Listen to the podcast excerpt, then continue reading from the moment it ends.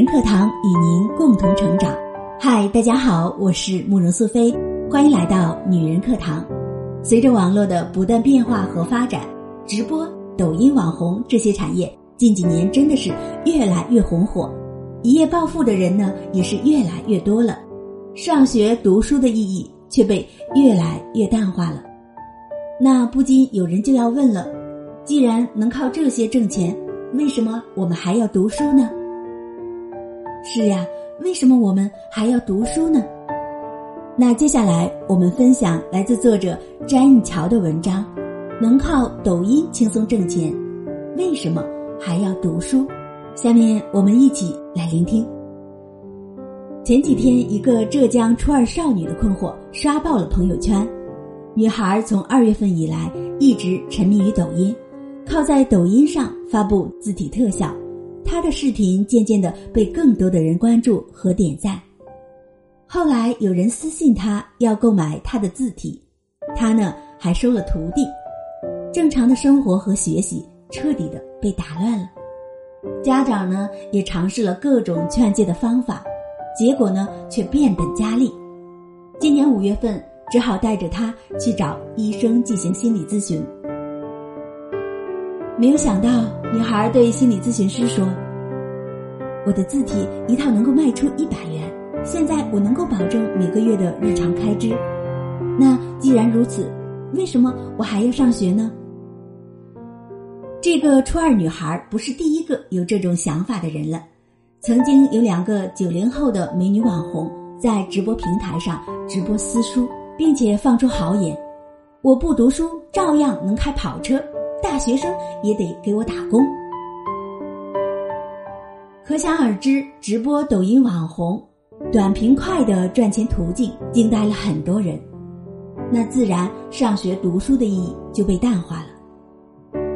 前两天公司里有个女同事向我诉苦说，孩子在抖音里有好几千粉丝，就连零花钱都不用张嘴要了，上学呢也是漫不经心。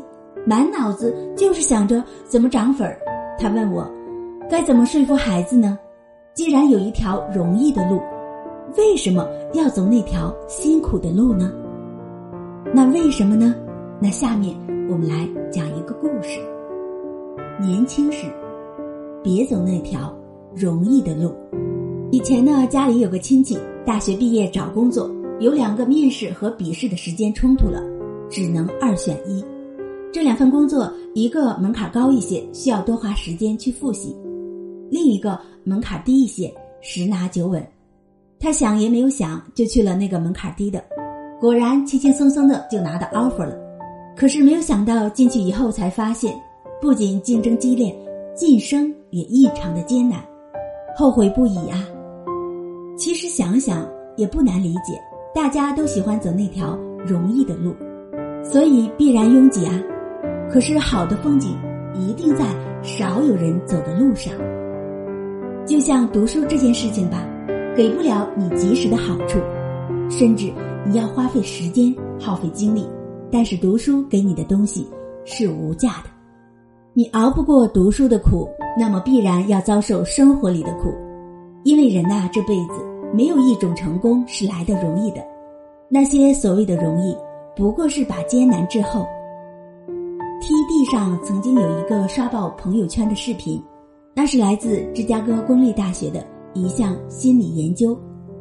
在研究了西点军校的军人、各大公司销售员、中学生课堂里的学生后，心理学家发现，真正决定一个人取得好成绩的，并不是才华横溢和智力过人，而是恒久的毅力。上学读书要抵御外面世界轻松娱乐的诱惑，又要忍受长久埋头默默努力的孤单，要经历失败挫折的考验。那对于人生，不仅仅是增长知识，更是毅力和坚韧的积累。这也就是为什么说一个人的真正成功是很慢的。不可否认，读书真的是一大好处，就是求职路上的敲门砖。但是读书最大的价值却并不是钱。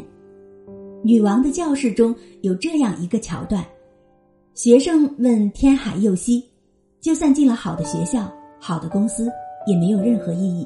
为什么非要读书呢？天海佑希给出了霸气的回答：失去好奇心和求知欲的人，不能够称为人，连畜生都不如。读书不是为了考试，而是为了成为一个出色的人。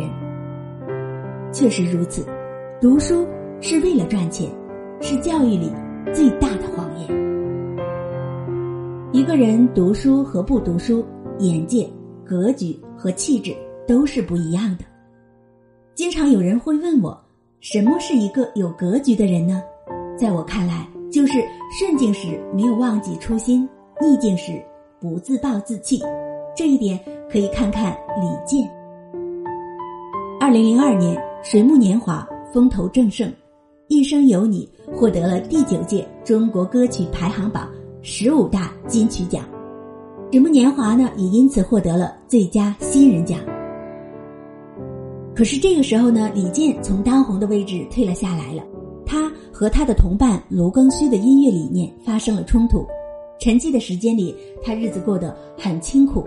北京的冬天很冷，四合院里没有暖气，也没有空调，他要自己生锅炉，甚至靠着妻子来养活家庭。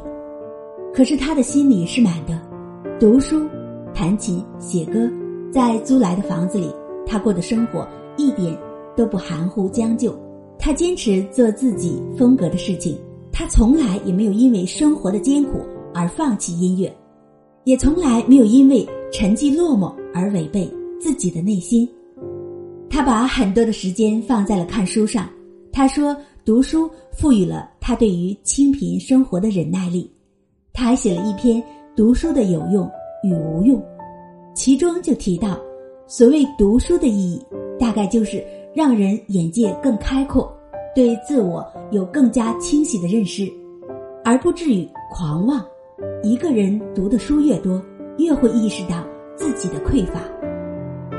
歌手的再度爆红，他也没有像一些人想象的那样，疯狂的接商演刷存在感，而是选择避开风头。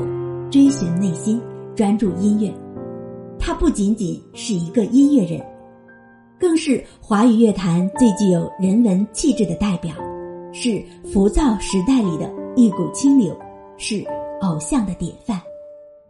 龙应台在写给安德烈的信里说过：“孩子，我要求你读书用功，不是因为我要你跟别人比成绩，而是因为我希望你将来。”会拥有选择的权利，选择有意义、有时间的工作，而不是被迫谋生。你所走过之处，必留痕迹；读过的书、上过的学，最终会把你塑造成为一个不同的人，给你一种深到骨子里的智慧。好了，亲爱的朋友们，今天的分享到这里就结束了。希望亲爱的你们听完以后。有所收获，大家一定要记得，你读过的书、上过的学，终究会有一天回报在你未来的生活里。如果您喜欢我们的节目，或者想和我们取得更多的交流，欢迎您微信关注“女人课堂”四个字，或者搜索 FM 幺三三二添加关注。随时欢迎大家在我们的公众号下方点赞留言。我是苏菲，我们下期节目再见。